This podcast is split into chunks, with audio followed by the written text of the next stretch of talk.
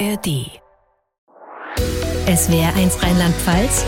Leute mit Katja Heinen. Und ich begrüße einen Mann, der die ersten 28 Jahre seines Lebens als arabischer Israeli im Zentrum des Nahostkonflikts verbracht hat. Seit fast 20 Jahren lebt er inzwischen in Deutschland, gilt als einer der versiertesten Islamismusexperten. Er arbeitet als Psychologe mit Eltern, deren Kinder sich radikalisiert haben. Er berät Lehrer, Pädagogen und Polizisten im Umgang mit Extremismus und arbeitet präventiv an Schulen. Herzlich willkommen, Ahmed Mansour. Mansour, hallo. Vielen Dank für die Einladung. Hallo, guten Morgen.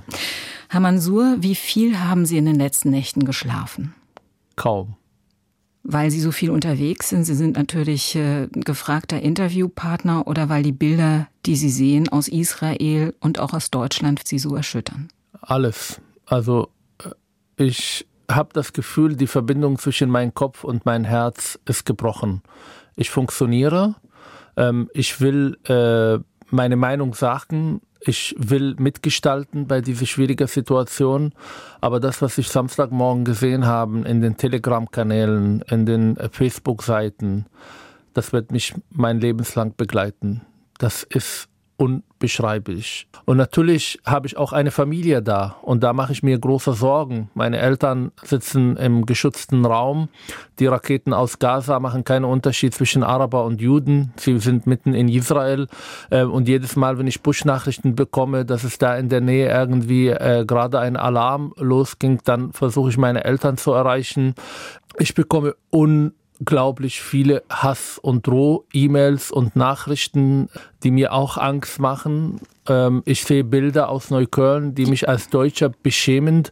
Das ist alles die Situation, in der ich jetzt gerade mich befinde. Die Drohnachrichten bekommen Sie weil sie zum Beispiel das sagen, was eben Sache ist, dass viele Demonstrationen hier antisemitischen Hintergrund haben. Ja, und weil ich auf der Seite Israel stehe, in aller Deutlichkeit. Das ist meine Aufgabe als Mensch, das ist meine Aufgabe als Deutscher und übrigens auch meine Aufgabe als Palästinenser, weil ich absolut überzeugt, dass die Zwei-Staaten-Lösung die beste Lösung ist, aber man erreicht das nicht mit Terror. Was wird diese äh, Pogrome eigentlich am, von Samstagmorgen die palästinensische Volk geben? Nichts. Nichts. Positives, sondern nur Negatives, noch mehr Elend, noch mehr Hass auf beiden Seiten. Und das darf nicht geduldet werden. Wenn Sie mit Ihren Eltern, Ihren Geschwistern oder auch mit den zahlreichen jüdischen Freunden, die Sie in Israel haben, in diesen Tagen sprechen, was erzählen die Ihnen? Also meine Eltern, meine Geschwister erzählen nur, was sie gerade erleben, aber äußern sich politisch überhaupt nicht dazu. Ich habe ja in den letzten Jahren ein Bruch auch mit meiner Familie aufgrund meiner äh, öffentlicher Meinungen auch zu Israel, äh, weil sie das nicht gut finden. Auch meine Kritik an bestimmten Islamverständnissen können sie nicht nachvollziehen. Ähm, wir sind sozusagen in Kontakt miteinander, wir leben uns, wir respektieren uns, aber wir reden nicht über Politik. Die viele jüdische Freunde, die ich habe, die meisten von denen fangen an zu weinen, weil das, was sie gerade erleben, aktiviert Sachen, die über Generationen weitergegeben an den Menschen in Israel. Menschen ist gegründet wurde, damit Juden sich nicht in Kellern und Schränke verstecken müssen, weil andere dahin kommen, um sie zu ermorden. Und das ist am Samstag passiert. Und der Staat Israel war nicht in der Lage, sie zu schützen. Ich kenne keinen einziger Freund von mir, Freundinnen, Menschen, mit denen ich gearbeitet habe, mit dem ich studiert habe, die nicht betroffen sind. Sie kennen Menschen, sie haben gerade, wenn sie nicht direkt betroffen sind, ihre Kinder oder ihre Ehemänner in den Armee geschickt. Das ist eine Situation, die ich noch nicht erlebt habe in Israel. Das ist Trauer, das ist Schock, das ist Trauma, die in Dimensionen ist, die wir noch nicht verstanden haben. Das wird die gesamten Nahen Osten komplett verändern. Das ist eine Zeitwende. Das ist der 11. September der israelischen Gesellschaft. Sie selbst bezeichnen sich als einen arabischen, israeli-palästinensischer Herkunft. Können Sie das noch mal kurz erklären? Eigentlich genau mit diesem Satz zeigen sie, wie komplex der Nahostkonflikt ist. Es leben in Israel zwei Millionen Araber, übrigens 80 Prozent davon sind sunnitischen Muslime, die 48 sozusagen in ihren Dörfern geblieben sind und sehr schnell eingebürgert wurden, obwohl sie arabisch, halt nicht jüdisch sind. Und diese Community ist Teil von Israel. Natürlich gibt es Riesenprobleme, natürlich gibt es auch Diskriminierungserfahrung, aber das sind Leute, die besser leben als in den meisten arabischen Ländern. Das sind Leute, die durch Corona die israelische Gesellschaft Hand in Hand sozusagen gemeistert haben, diese Krise, indem sie in Krankenhäuser äh, arbeiten, indem sie ihren Beitrag in diese Gesellschaft auch äh, tagtäglich unter Beweis stellen. Und die sind Teil dieser Gesellschaft. Aber natürlich habe ich Lieder Essen, Tradition, Kultur, die absolut palästinensisch ist. Ähm, mein Großvater hat gekämpft 48 gegen den neu gegründete Israel, obwohl er eigentlich in den 90er Jahren in einem israelischen jüdischen Krankenhaus lag im Bett neben äh, Juden, die wahrscheinlich 48 gegen ihn gekämpft haben. Das ist der Alltag dieser Nahost und das zeigt, wie unfassbar komplex die Situation da und wie wenig vor allem wir hier in Europa darüber wissen. Wie oft, Herr Mansur, haben Sie in den letzten Tagen gedacht, es hätte nur ein klein wenig anders laufen müssen in meinem Leben. Ich hätte nur an einer Stelle vielleicht eine andere Weggabelung nehmen müssen. Dann wäre ich jetzt auch mittendrin und würde vielleicht sogar noch der Hamas zujubeln. Mehr noch. Meine Großeltern erzählten mir, dass äh, als dann der Krieg zu Ende war, viele meiner Familienmitglieder damals entschieden haben, das Land zu verlassen oder das Dorf zu verlassen, weil sie Angst haben, dass die Israelis irgendwie sie verhaften oder äh, ermorden und so weiter und so fort. Viele von denen sind nach Gaza gegangen. Ich habe Familie in Gaza. Ich habe meine Kindheit in Gaza verbracht. Wir waren jeden Samstag da am Strand und haben gegessen und haben eingekauft und äh, sozusagen das war mein unsere Wochenendurlaub oder Aktivitäten, die wir gemacht haben. Und ich habe da ganz viele Leute getroffen, die genauso sehen wie ich. Das sind ähm, Leute, die einfach eine andere Entscheidung getroffen haben, 48. Hätte mein Großvater damals mitgegangen, wäre ich wahrscheinlich in Gaza geboren. Und ich weiß nicht, ob ich die Möglichkeit da in Gaza bekommen hätte, zu reflektieren, nachzudenken, Menschen kennenzulernen, Juden kennenzulernen, die dann meine Vorurteile in Frage stellen und durch diese emotionale Begegnung mit den Menschen auch meine Ideologie in Frage zu stellen und letztendlich auch auszusteigen. Ihr eigenes Beispiel, Herr Mansur, ist ja insofern interessant, weil man da deutlich machen kann, wie leicht man, wenn man entsprechend aufwächst, antisemitisch denken kann und sich auch als Moslem radikalisieren kann. Sie sagen von sich, Sie hätten den Antisemitismus quasi mit der Muttermilch aufgesogen, einfach dadurch, wie Ihre Eltern und Großeltern Ihnen das vorgelebt haben. Wie sah denn dieser Alltagsantisemitismus, den Sie zu Hause erlebt haben, aus? Also erstmal, wir haben überhaupt keinen Unterschied zwischen Israelis und Juden. Das heißt, wir haben Juden immer gesagt. Wenn meine Mutter äh, sauer auf mich war, weil ich irgendwas Unsinn, Unsinniges gemacht habe, dann hat sie mir gesagt, Gott verfluche die Juden. Wenn mein Vater irgendwo im Fernsehen Bilder gesehen hat, dann hat er gesagt, Israel ist dafür verantwortlich. Also diese Verschwörungstheorien, dieser Drang, dass irgendwann Israel nicht mehr existiert. Äh, in 91, äh, meine erste bewusste Wahrnehmung von einem Krieg, das waren die äh, Raketen aus dem Irak Richtung Israel beim ersten Golf, äh, Golfkrieg 91. Damals waren wir im Lockdown, wir saßen zu Hause, es gab keine Schule und viele haben die Einschätzung gegeben, Saddam Hussein werde jetzt Chemiewaffen auf Israel werfen. Ähm, die Leute arabisch und israelisch haben die Supermärkte leer gekauft, äh, wir haben alle Angst und auf einmal kommen um zwei Uhr diese Raketen und ich höre, wie die Leute, mein Nachbarn, auf den Dächer tanzen und feiern und jubeln jubeln, weil endlich ein arabischer Führer in der Lage war, Israel anzugreifen. Ähm, übrigens, das war der Moment, wo ich entschieden habe, Psychologie zu studieren, weil ich nicht verstanden habe, wie Menschen Angst überwinden können, um dann Hass zu feiern. Also ähm, sehr komplex, aber das ist der Alltag, in dem ich groß geworden bin. Und hätte ich ein, äh, eine Aussage gemacht, wo ich gesagt habe, ja, ich sympathisiere mit Israel, hätten alle mich angeschrien, angespuckt und mich ein eigentlich äh, als nicht mehr Teil der Familie wahrgenommen. Das ist die Realität, in der ich groß geworden bin. Sie erzählen ja. in einem Ihrer Bücher, dass Ihr Großvater mütterlicherseits an einer Tankstelle, an der er gearbeitet hat, von zwei Kriminellen erschossen wurde. Es waren zwei Araber, die dafür auch vor Gericht gekommen sind. Sie haben aber bis zu Ihrem 18. Lebensjahr gedacht, dass es Juden waren. Haben Sie da im Nachhinein eine Erklärung dafür? Weil ich mit Juden das Böse verbunden habe weil ich nicht vorstellen konnte, dass Araber sowas machen, weil man subtil und in aller Klarheit immer wieder Juden für alles verantwortlich macht. Und das sagt ja alles. Jetzt kam bei Ihnen noch was anderes hinzu. Ihre Eltern waren zwar Muslime, aber nicht besonders gläubig. Sie selbst sind also nicht wirklich religiös erzogen worden, aber sind dann mit 13 in die Fänge eines Imam geraten, der zur islamistischen Muslimbruderschaft gehörte, aus der ja auch die Hamas hervorgegangen ist. Was hat Sie an diesem Imam und an den Dingen, die er gepredigt hat, fasziniert? Für mich war das eigentlich auch nicht vorstellbar, in eine Moschee zu gehen, zu beten und religiös zu sein, weil für uns waren Moscheen Orte, wo ältere Menschen hingehen, wo Jugendliche nicht zu suchen haben.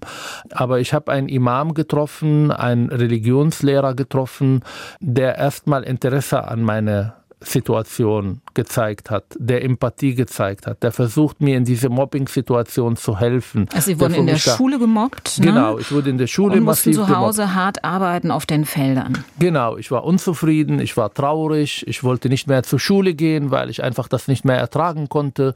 Meine Eltern haben es nicht bemerkt, meine Lehrer haben es nicht bemerkt und dieser religiöse Mensch hat es bemerkt. Und diese empathisch sein, diese emotionale Bindung, dass er herstellen konnte, ähm, hat ihn zu einer Vaterfigur gemacht. Und ich bin bis heute, auch wenn ich seine Ideologie komplett ablehne, sehr dankbar, dass er für mich damals da war. Aber er wollte nicht nur, dass ich dann irgendwie über die Probleme spreche, sondern hat, er hat die Lösung auch mitgebracht. Und er war komplett überzeugt, wenn ich dann in den Moscheen gehe, wenn ich anfange religiös zu sein, dann wird es mir besser gehen. Und wirklich ist es mir auch besser gegangen, weil ich einfach Kinder getroffen habe, die mich nicht gemobbt haben, weil ich eine Identität bekommen habe, weil ich gegen meine Eltern rebelliert rebellieren konnte, weil ich das Gefühl habe, zu einer Elite zu gehören und weil wirklich auch diese Mobbing-Situationen ähm, sehr schnell zu Ende gegangen, weil ich dann als religiöse Autorität auch in der Schule aufgetreten bin.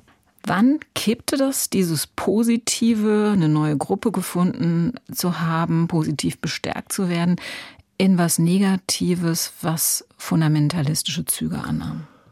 Das war ein Prozess, aber spätestens nach einem Jahr als er uns gesagt hat, Musik ist haram, Musik ist verboten, diese tanzende Frauen und Lieder über Liebe äh, ist nur da, um irgendwie unislamische Verhaltensweise äh, zu fordern und ihr solltet anfangen Naschid. Das ist die Alternative, die islamistische Alternative, äh, äh, wo einfach über politische, religiöse Themen gesungen wird. Und natürlich ist die islamische Bewegung in Israel sehr klein. Das heißt, die Lieder ähm, oder die Gruppen, die wir gehört haben, waren nicht aus dieser kleinen Stadt Tira, sondern sie waren aus dem Westbank und das waren Hamas-Sympathisanten. Das heißt, ich habe angefangen, Musik zu hören, äh, wo Terror verherrlicht wird, wo die Juden äh, als bösartig dargestellt werden und wo die Tötung von Juden und der Widerstand gegen Juden als etwas Islamisches Heldhaftes dargestellt wird.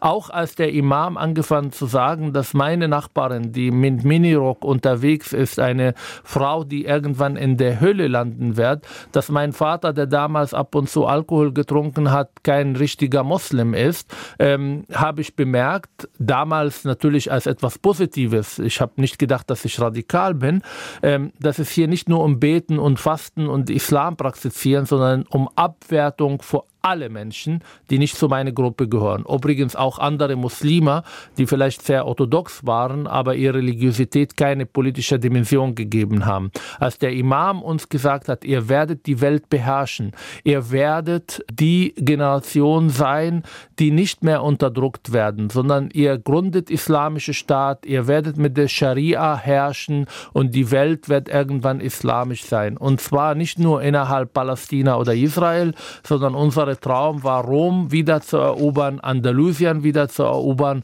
und irgendwann auch der große Satan USA zu besiegen. Wann haben Sie angefangen, Zweifel zu bekommen, was diese Gruppierung betrifft? Ich war fertig mit der Schule, habe gute Abitur gemacht und habe angefangen zu studieren. Und in meinem Studium, Psychologiestudium vor allem, vorher habe ich ein bisschen was anderes studiert, habe ich dann äh, zwei Sachen erlebt. Erstmal, ich habe Leute kennengelernt, die jüdisch sind, die für mich meine Feinde waren, die aber super nett zu mir waren, die mir geholfen haben. Ich war der einzige Araber in der Fakultät, weil keiner äh, äh, palästinensischer äh, Araber irgendwie Psychologie studieren wollte. In das Tel Aviv so haben Sie studiert, genau. ne? Ja, das war nicht so in diesem Studiumgang. Und dadurch war ich angewiesen, mit diesen Menschen zusammenzuarbeiten. Ähm, und statt Feinde habe ich Freunde getroffen. Statt Hass habe ich Liebe gespürt. Statt ich muss durch, habe ich Spaß gehabt, Menschen kennenzulernen, mit denen Kaffee zu trinken, mit denen Hausarbeiten zu machen, mit denen ähm, über ihr Leben zu sprechen und auch über Politik. Und wir waren nicht immer die gleiche Meinung natürlich, aber es war respektvoller Umgang miteinander. Und das war der erste Moment, wo ich gesagt habe, diese Vorurteile, die man mir in diese Religiosität vermittelt hat, aber auch in meine Familie traditionell vermittelt hat, die stimmen eigentlich nicht. Und zweitens, ich habe Bücher gelesen. Ich habe Lebens äh, äh, gesehen, die bei mir Sehnsüchte ausgelöst haben, mich zum Nachdenken gebracht haben. Ich habe nicht nur Bücher gelesen, wo man sagt, du folgst blind, du darfst nicht in Frage stellen, sondern ich habe Bücher gelesen, wo Menschen hinterfragt haben und zwar alles. Ich erinnere mich an eine Philosophiekurs, wo ich Nietzsche lesen musste, also sprach Zarathustra und das Buch hat mich so gefesselt, vor allem äh, seine Beschreibung von Gott, seine Beschreibung der Welt und ich sage, wie, konnten, wie können Menschen überhaupt auf solche Gedanken kommen? Aber genau das hat mir dann sozusagen oder hat mich dazu bewegt, zu hinterfragen, äh, nachzudenken und das war der Anfang ein Prozess, wo ich bemerkt habe, ich bin eigentlich unzufrieden. Ich bin morgen irgendwie in Tel Aviv ein westlich orientierter, sehr neugieriger junger Mann, der Spaß hat, der die Welt mit offenen Augen schaut, der äh, Sachen nachholen möchte, die ich in meiner Familie nicht erleben durfte. Und abends bin ich wieder der Islamist, der versucht irgendwie form und religiös zu sein, Teil von einer Gruppe zu sein, die eigentlich alles widerspricht, was man äh, Vormittag erlebt hat. Und irgendwann kam diese Cut, diese Entscheidung, okay, das möchte ich nicht. Ich äh, kann emotional mit dieser Gruppe nicht mehr anfangen. Und dann kam der Distanzierung und dann der Ausstieg Arbeit. Und dass Sie sich in eine französische Jüdin verliebt haben, dürfte auch zur Deradikalisierung beigetragen bestimmt, haben, nehme ich an. Bestimmt, ja. Sie sind dann nach Deutschland gegangen und haben Ihr Psychologiestudium in Berlin fortgesetzt. Und Sie sagen heute, erst in Deutschland habe ich Israel dann richtig verstanden. Was haben Sie hier zum ersten Mal verstanden? Ich habe verstanden, dass die Geschichte nicht 48 angefangen hat, wie mein Großvater und Vater erzählt haben dass es eine Vorgeschichte hat, die ich natürlich gelernt habe, aber dazu keinen emotionalen Zugang gehabt habe. Ich habe verstanden, was die Israelis bewegt, woher ihre Ängste kommen als ich angefangen habe mit der Geschichte Deutschland, mit der Dritte Reich, mit dem Holocaust, mit der Antisemitismus über Jahrhunderte hier in Europa, habe ich diese Sehnsucht und Bedürfnis der Israelis, ein, in einem Land zu leben, und zwar selbstbestimmt zu leben und in der Lage sein, sich zu verteidigen. Und das haben wir Araber nicht verstanden. Für uns, und das erlebe ich jetzt auch in den letzten Tagen massiv, also diejenigen, die äh, palästinensische Herkunft oder Muslimen Muslime, die mir auf Instagram oder so schreiben, sagen, ja, aber Israel hat dann die Palästinenser das Land weggenommen und so weiter und so fort. Aber überhaupt keine Sensibilisierung, warum Israel da ist. Was bedeutet Zionismus? Warum reagiert Israel äh, so? Äh, warum versucht Israel Sicherheit über alles zu stellen? Das haben wir nicht verstanden. Ich habe ja am Anfang gesagt, Israel ist gegründet wurde, damit Juden sich nicht mehr im Keller und Schränke verstecken müssen von Terroristen, die da kommen oder Antisemiten, um sie zu ermorden. Und das habe ich erst in Deutschland verstanden. Diese emotionale Dimension, die mir überhaupt nicht bewusst war in Israel. Und dieses Sicherheitsbedürfnis, das wurde jetzt zutiefst erschüttert. Glauben Sie, dass das jemals wiederhergestellt werden kann? Das ist eine Trauma, die Israel mindestens in den nächsten 50 Jahren begleiten wird. Das ist eine Trauma, ähm, die die Gesellschaft neu formen wird. Ähm, wenn wir politisch sprechen, dann ist Netanyahu politisch erledigt. Diese Regierung wird äh, vielleicht den Krieg gewinnen, aber sie wird danach sehr schnell nicht mehr da sein. Ähm, und das wird auch die Wahrnehmung von Sicherheit massiv verändern. Was Israel akzeptieren darf in ihrer Nähe. Und Israel hat ja Hamas in Gaza akzeptiert. Man hat versucht, mit Hamas zusammenzuleben. Man hat versucht, Deals mit Hamas zu machen. Und das, dieses Konzept ist komplett gescheitert. Man kann mit Hamas nicht rational verhandeln. Man kann mit Islamisten nicht rational verhandeln.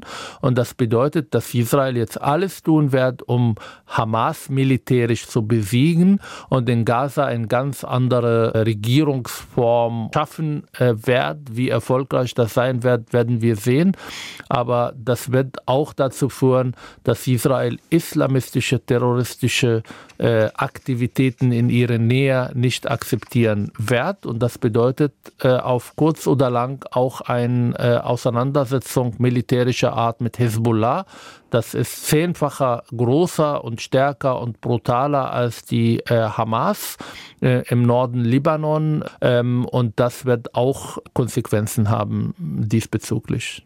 Also Sie fürchten, ein Flächenbrand in Nahost wird nicht zu verhindern sein? Wir haben einen Flächenbrand schon im Nahen Osten, ohne israelische Beteiligung. Wir haben eine halbe Million Toten in Syrien, äh, wir haben Unruhen in Iran, wir haben massive Destabilisierung, äh, Arbeit von iranischen Geheimdiensten in Jemen, aber auch im Irak. Wir haben einen äh, libanesischen Staat, die kurz vor Auseinanderbrechen steht. Wir haben in Libyen äh, Bürgerkrieg, ähnliche Situationen.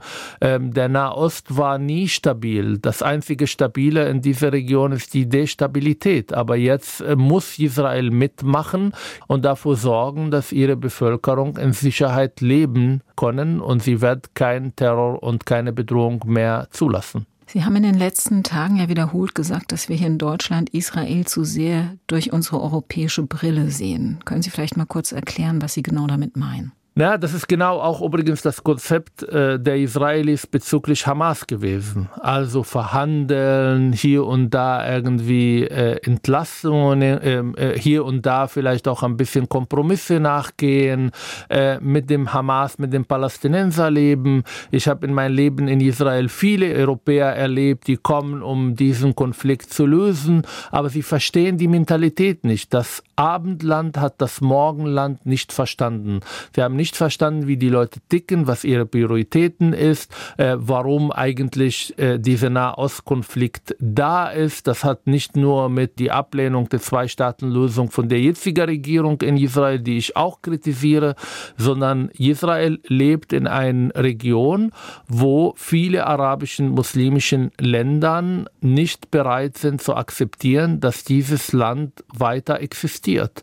Und das haben die Europäer nicht verstanden. Sie haben nicht verstanden, verstanden, warum diese Holocaust-Erbe dafür sorgt, dass Israel schnell wie möglich, und das haben wir am Samstag gesehen, das hat nicht funktioniert, eigentlich äh, auch präventiv Sachen verhindern möchte, also Terror verhindern möchte, warum eine Mauer gebaut wurde. Stellen Sie sich vor, diese Mauer zwischen Gaza und Israel, das ist nicht der berühmte Mauer zwischen Westbank und Israel, was auch eine Sicherheitsaufgabe hat, wenn diese Mauer jetzt am Samstag nicht da gewesen, dann wären nicht 1500 Terroristen reingekommen, sondern vielleicht 10.000 Terroristen reingekommen. Also diese, wir gucken aus unserer Sicht, wir haben aus der Geschichte gelernt und jetzt muss Israel bitte auch unsere Belehrung folgen, damit es besser wird. Wenn Israel europäischen Vorstellungen folgt, dann wäre Israel schon nicht mehr Existenz. Das ist die Realität und das muss man in aller Deutlichkeit auch formulieren. Dennoch ist es natürlich furchtbar, auch die Bilder aus dem Gazastreifen zu sehen. Es wird auch bei den Palästinensern, die nichts dazu können, bei der Zivilbevölkerung viele Tote geben. Das lässt sich gar nicht verhindern. Erstmal, ich persönlich bin betroffen, wenn Menschen, Unbeteiligte, äh, egal ob Palästinenser oder Israelis, sterben. Und das werden sie auch in Gaza sterben. Und das tut mich schrecklich leid. Aber das ist Krieg. Und ich kann mir nicht vorstellen, wie man einen Krieg führen kann, vor allem in einer der dicht besiedelten Orte der Welt, ohne dass Zivilisten irgendwie zu Opfer fallen. Zweitens, Israel versucht, ich bin jetzt kein israelischer Sprecher und will jetzt nicht äh, äh, Israel Politik irgendwie hier im Schutz nehmen, aber das, was die Bilder, die ich sehe, die Artikel, die ich lese, übrigens auch von den Amerikanern und viele anderen, versucht wirklich, diesen Krieg so zu führen, dass es viel weniger Zivilisten betroffen sind. Also sehr, sie haben ja auch ein Million Menschen dazu aufgerufen, ihre Häuser zu verlassen, Richtung äh, Süden zu gehen. Ob das so bleiben wird, kann ich nicht sagen. Ich sage es nochmal, es tut mir leid, wenn Unbeteiligten sterben, aber wir müssen auch eine Sache sehr klarstellen. Hamas hat Interesse an Bilder von Opfer und Beteiligte, die sterben. Die führen einen Öffentlichkeitskrieg. Sie wollen diese Bilder, um eine Opfer Täterumkehr zu betreiben und sie nehmen ihren eigenen Bevölkerung in Geisel. Sie haben kein Interesse, dass äh, äh, Gaza äh, evakuiert werden, aber das ist die Strategie von Hamas und die tut das seit Jahren. Übrigens, viele wissen es nicht. Es gab jetzt in den letzten Wochen und Monaten eine riesen Flüchtlingswelle aus Gaza. Das waren junge Menschen, die es nicht mehr aushalten konnten, weil sie unterdrückt werden, weil sie keine Freiheiten haben, weil der Hamas sich äh, bereichert und ihre Kinder in Katar und der Türkei in Luxus leben und die einfachen Menschen nicht mal Abendessen haben. Das ist Hamas. Hamas ist nicht nur brutal gegen Juden und Israelis, Hamas ist auch ein Regime, äh, der brutal gegen seine eigene Bevölkerung auch in den letzten Jahren agiert und agieren wird, wenn er dann diesen Krieg überleben wird. Wie viel Rückhalt hat Hamas noch bei den Palästinensern im Gazastreifen? Ich würde sagen Hälfte, Hälfte. Wie gesagt, das ist ein Riesenerfolg. Darüber haben wir ja gesprochen. Äh, das gibt viele Menschen Selbstwertgefühl. Ähm, die Hamas-Ideologie ist ja nicht nur in den Moscheen, sondern auch in dem Bildungssystem, in den Büchern, in den Medien äh, weit verbreitet. Sie machen viel, um diese Ideologie weiterzugeben. Sie haben bemerkt, ich habe gesagt, das formulierte Ziel der israelischen Armee ist der äh, Vernichtung von Hamas als militärische Präsenz. Aber ich habe nicht formuliert oder der Armee hat nicht formuliert, dass sie Hamas als Ideologie vernichten möchten, weil diese Ideologie ist da. Die ist übrigens nicht nur in Gaza, sie ist auch in den palästinensischen Gebieten weit verbreitet, was auch übrigens Abu Mazen und die palästinensische Autonomiebehörde äh, hochgefährden. Sie ist in Jordanien, sie ist in Teilen Libanon, sie ist in Ägypten. Das ist die Muslimbruder-Ideologie, der politische Islam, ähm, der immer versucht, natürlich auch äh, weltweite Strukturen zu bauen bauen, um sich gegenseitig zu unterstützen. Ich glaube aber, dass die Palästinenser dieses Mal verstanden haben, auch viele aus die Bilder, die aus Gaza kommen, die nicht von den Hamas kontrolliert werden, also vor allem wenn man in sozialen Medien unterwegs ist, dann glaube ich, haben viele verstanden, dass der Hamas hier eine strategische Fehler äh, mit diesem Terroranschlag gemacht haben und dass diese strategische Fehler die Palästinenser hoch gefährden wird, vor allem in Gaza und dass viele eigentlich keine Lust auf Krieg haben, dass viele sehr zufrieden waren. Bis vor äh, Donnerstag letzte Woche sind 130.000 Menschen aus Gaza täglich nach Israel arbeiten gegangen. Das ist nicht mehr möglich, das wird auch in den nächsten Monaten nicht möglich und ich glaube, genau diese Gruppe ist mit dem Krieg und die Situation und die Politik von Hamas absolut unzufrieden. Sie werden das aber nicht so laut sagen dürfen, weil es auch für sie gefährlich sein kann. Lassen Sie uns nochmal auf Deutschland äh, und seine Rolle zu sprechen kommen. Bundesaußenministerin Annalena Baerbock hat bei ihrem Solidaritätsbesuch in Israel deutlich gesagt, wir stehen fest an der Seite Israels, genauso wie wie Bundeskanzler Scholz hat sie gesagt, Israel hat unsere volle Solidarität und Unterstützung. Scholz hat auch ein Betätigungsverbot für die Hamas in Deutschland angekündigt und auch für das palästinensische Netzwerk Samidun, das die Terrortaten der Hamas öffentlich gefeiert hat auf den Straßen und an Kinder zur Feier des Tages Süßigkeiten verteilt hat. Ist das ein Schritt in die richtige Richtung, diese Verbote? Absolut. Es reicht aber nicht. Ich sage so, fangen wir was Positive. Ich habe ja in den letzten Jahren die Politik massiv kritisiert, vor allem was Integration angeht, was der Umgang mit Islamismus, äh, was der Umgang mit Antisemitismus. Wir diskutieren ja nicht zum ersten Mal über muslimischer Antisemitismus in Deutschland. Ich glaube, durchweg von FDP, Grüne, SPD, CDU, CSU haben die Politiker die richtigen Worte gefunden. Das macht mich stolz, in einem Land zu sein, die auch ihre historische Verantwortung gerade jetzt ernst nimmt und die richtigen Worte auch findet. Aber ich frage mich, wie nachhaltig ist diese Politik? Ich habe ja vorher gesagt, dass die Ereignisse von letzten Samstag den gesamten Nahen Osten verändern werden. Ich glaube, das ist auch eine Zeitwende ähm, für unsere Multikulti-Illusion, nenne ich das so, für unsere Migrations- und Integrationsverständnis. Das bedeutet nicht, dass ich jetzt gegen Migranten oder Flüchtlinge oder äh, dass ich für Aufnahmestopp und für äh, gegen Asylbewerber bin.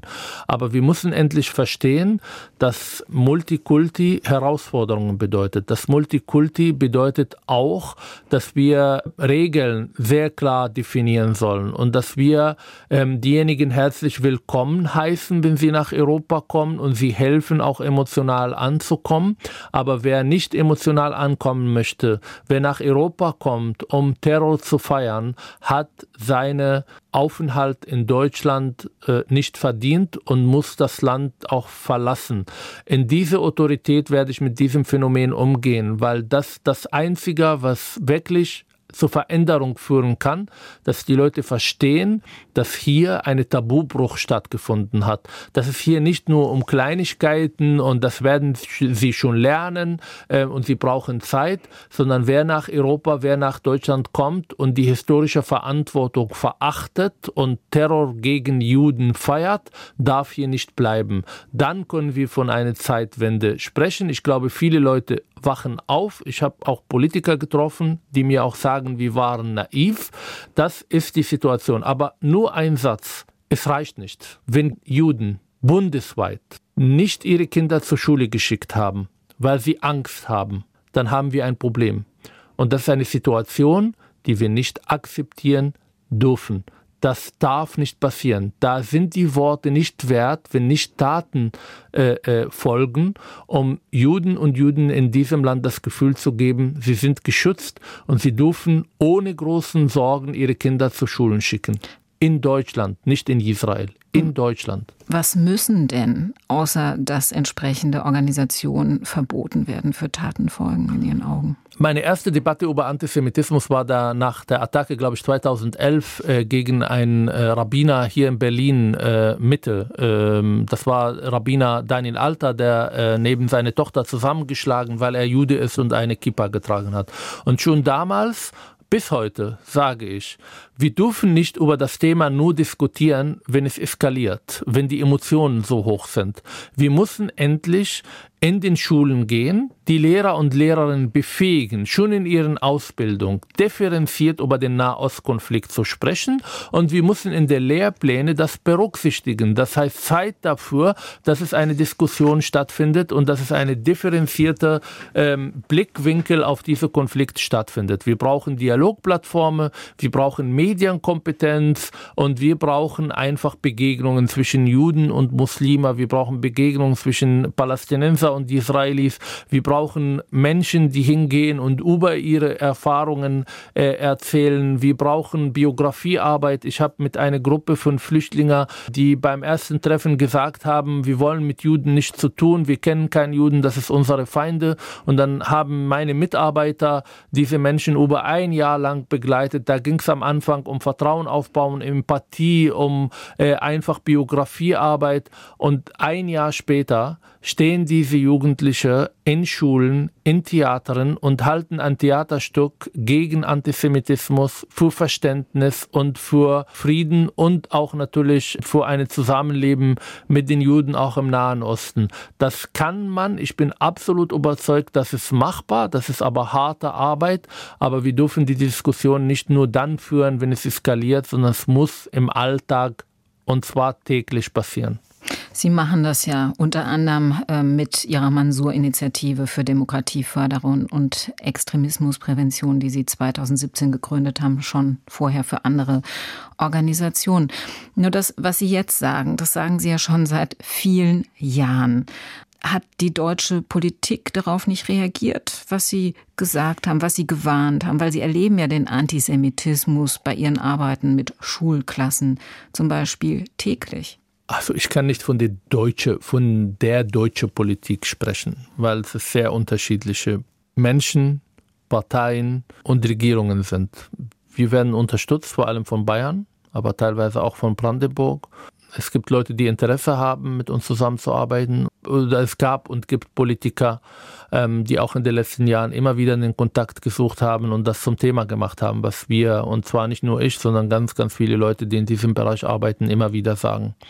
Aber es gab in den letzten zwei, drei Jahren eine Entwicklung, das mich tagtäglich beschäftigt und traurig gemacht hat von Politikern, die jeder Thematisierung von solchen Themen sehr schnell als rassistisch abgetan haben, als islamfeindlich abgetan haben und nicht bereit waren, in den Dialog mit uns zu gehen. Im Gegenteil, sie haben uns diffamiert, zum äh, äh, Nichtdemokraten betitelt und die sogar unsere Arbeit in Frage gestellt haben. Leute, die in ihren Büros, in ihren Parlamenten sitzen, die noch nie mit einem Jugendlicher gearbeitet haben, wollten uns vorwerfen, wir wären irgendwie rassistisch und äh, unsere Arbeit wäre äh, rassistisch. Ich glaube, dass es am Samstag erledigt ist, weil die Realität ist stärker als jede Ideologie. Aber die Linken, die das betrieben haben, ich komme aus der linke Ecke. Ich bin, ich habe in mir ganz viele linke Einstellungen, die mich verraten, die uns verraten haben, die nicht bereit waren, mit uns zusammenzuarbeiten, ähm, die uns gefährdet haben, die mit Rufmordkampagnen gegen uns äh, äh, gearbeitet haben.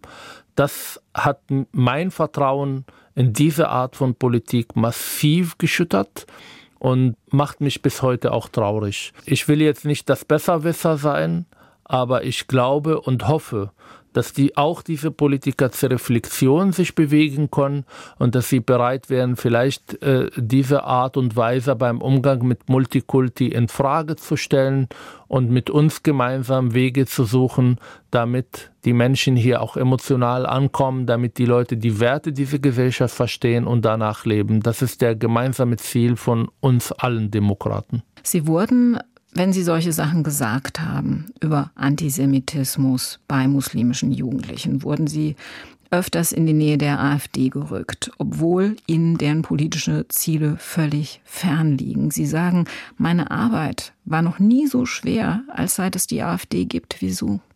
Genau deshalb, weil jede Thematisierung von diesen problematischen Einstellungen unter Muslime als Futter für die AfD dargestellt wird, weil man ja dadurch die AfD stärkt. Ich glaube, man stärkt die AfD, indem man die, solche Themen tabuisiert. Sie sind da und werden und wurden in den letzten zwei Jahren mindestens nur von den AfD angesprochen. Ähm, und sie haben daraus eine politische Kapital geschlagen und konnten dann äh, politisch gewinnen, wenn sie solche Themen angesprochen haben und alle anderen haben verdrängt oder äh, wollten nicht darüber reden. Die AfD stellt auch meine Arbeit in Frage, weil sie keine Interesse an Lösungen haben. Sie wollen ja nicht, dass die Flüchtlinge, dass die Migranten ankommen. Sie stellen Kleinanfragen in alle Parlamenten und sagen ja, warum kriegt der Mansur-Initiative Geld? Ähm, das sind Leute, die wir abschieben müssen. Wir sollten keine Integrationsbemühungen haben. Die sind nicht mein Partner. Und übrigens, wenn ich Antisemitismus thematisiere, dann thematisiere ich auch verdammt nochmal auch der Antisemitismus in der rechten radikalen Ecke und der Antisemitismus der AfD, also Vogelschiss und äh, Denkmal der Schande, das sind natürlich auch antisemitische Einstellungen.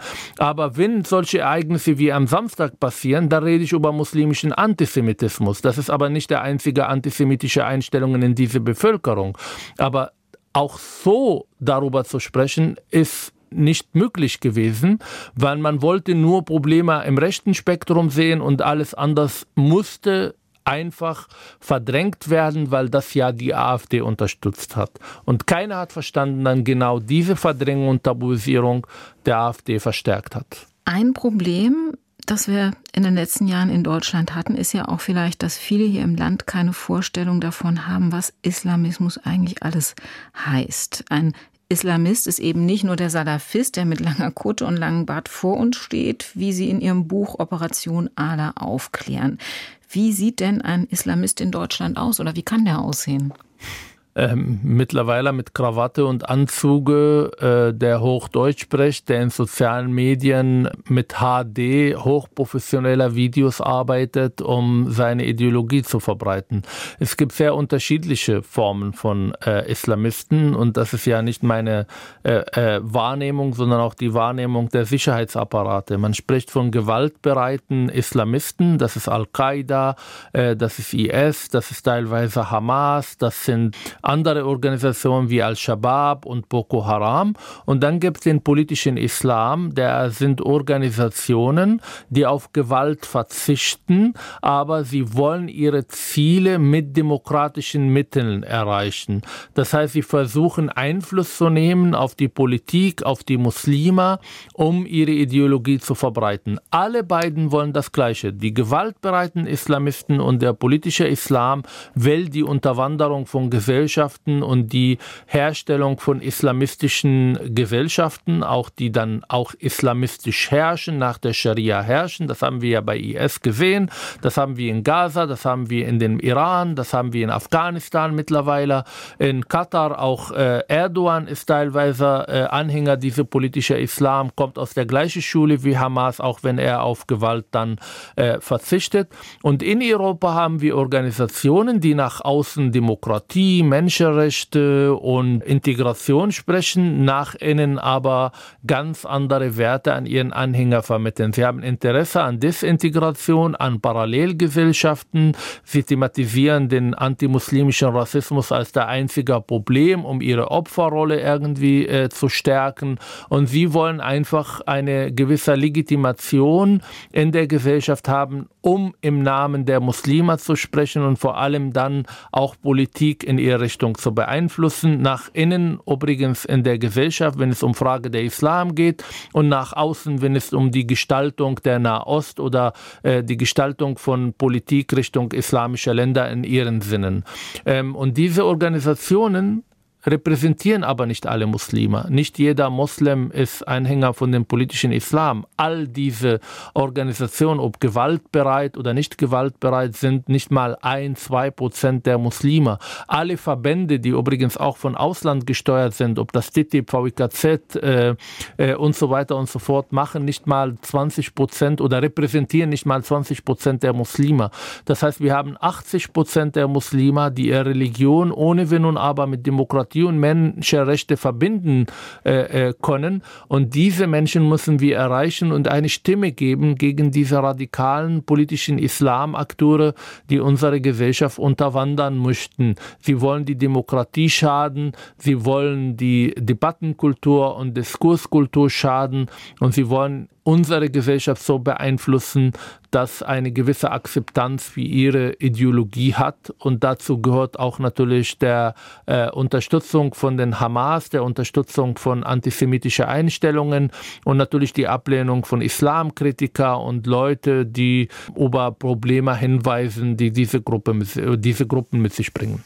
Lassen wir uns nochmal auf Ihre Arbeit äh, zu sprechen kommen, in der Sie ja versuchen, junge Leute zu erreichen, damit die eben nicht so werden, damit die Abstand von diesem politischen Islam bekommen und äh, nicht zu Islamisten werden. Wenn sie an Schulen gehen zum Beispiel oder sie gehen auch in Gefängnisse, wie gut erreichbar sind diese Schüler oder die Gefängnisinsassen, die sich ja schon strafbar gemacht haben für sie? Übrigens, ich mache das nicht alleine, sondern äh, das machen 20 großartige Mitarbeiter, die meisten von denen mit Migrationshintergrund, äh, pädagogisch, psychologisch ausgebildet, die mit einer Leidenschaft diese Arbeit machen, die mich tagtäglich Stärke und Kraft gibt, auch meine Öffentlichkeit Arbeit zu machen. Ich rede nicht über Menschen, ich gehe zu diesen Menschen und ich sehe die Situation überall. Wir gehen in Gefängnissen, äh, weil wir diese Leute gewinnen wollen, weil sie natürlich in eine persönliche Krise Krise äh, äh, sich befinden, weil sie kriminell geworden sind.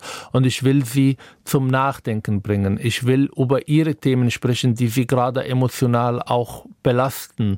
Und diese Arbeit ist super erfolgreich. Die ist natürlich Präventionsarbeit, aber es entsteht Vertrauen, ähm, es entstehen äh, Denkanstoße, die Leute äh, stellen in Frage und wir bekommen immer wieder auch von ganz, ganz vielen Mitarbeitern im Gefängnissen zum Beispiel, auch nach äh, unserem ersten Besuch, ähm, dass die Gefangenen zu ihnen gekommen sind, dass sie Fragen gestellt haben, dass unsere Workshops sie beschäftigt hatten, auch zum Nachdenken gebracht und wir kommen nicht ein oder zwei oder dreimal.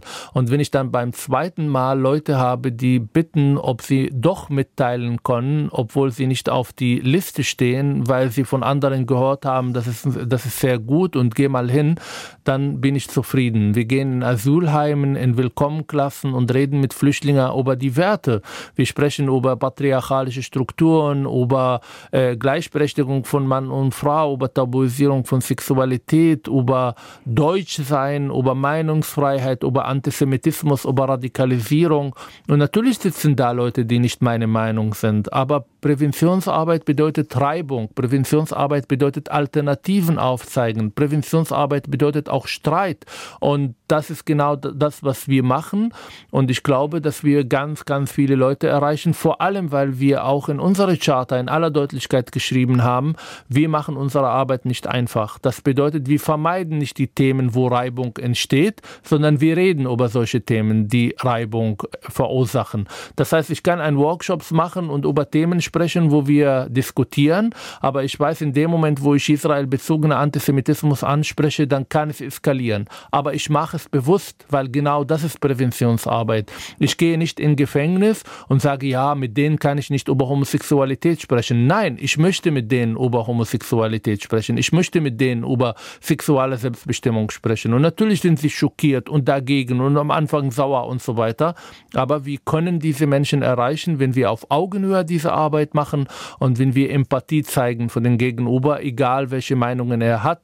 Ich möchte ja diese Meinungen auch verändern. Was ich bedrückend finde, Herr Mansur, ist, dass Sie Ihr aktuelles Buch Operation ALA den Personenschützern des LKA gewidmet haben, die Sie in den letzten sechs Jahren überall hin begleitet haben. Sie können sich nicht mehr frei bewegen in Deutschland, weil Sie den Mund aufmachen. Wie oft werden Sie bedroht? Ich sage gerade aktuell, ohne diese Personenschützer hätte ich diese Interview heute mit Ihnen nicht machen können. Ich hätte nicht den Mut gehabt, meine Familie dermaßen zu gefährden, weil seit Samstag letzte Woche bekomme ich täglich über 100 bis 200 äh, Drogen, Diffamierungen, Beleidigungen. Ich versuche ein bisschen Abstand dazu zu nehmen, aber die Sache ist so eskaliert, dass ich mittlerweile jeden Morgen mit Angst aufwache. Das ist nicht einfach und ich will jetzt nicht als mutig betitelt werden. Ich bin nicht mutig, sondern ich denke jeden Tag darüber nach, warum ich diese Arbeit tue. Und ich sehe meine Tochter, ich sehe meine Familie, ich sehe diese Gesellschaft, die mir unfassbar gegeben hat, die mir die Möglichkeit gegeben hat, innerhalb von 19 Jahren nicht nur ein deutscher Staatsbürger zu sein, sondern auch Mitgestalter zu sein in dieser Gesellschaft, äh, mit Politikern äh, zu reden, mit ihnen zu reden, eine Stimme in der Öffentlichkeit zu sein. Und das ist mein Dank an diese Gesellschaft. Und das Mindeste, was ich machen kann, ist einfach hinzuweisen auf Probleme, auch wenn der persönliche Preis enorm groß. Das ist äh, mein Verständnis von Demokratie, das ist mein Verständnis von Zivilcourage. Jeder macht es auf eine ganz andere Art und Weise und ich empfehle nicht jeder jetzt so zu sein wie ich, aber ich glaube, das tut mir gut, das Gefühl zu haben, ich tue das für meine Familie, ich tue das für die Zukunft meiner Tochter. Höchsten Respekt, Herr Mansur, dass Sie das tun. Und ganz herzlichen Dank für das spannende Gespräch. Ich habe zu danken. SWR1 Rheinland-Pfalz. Leute, jede Woche neu. Auf swr1.de, in der SWR1-App und überall, wo es Podcasts gibt.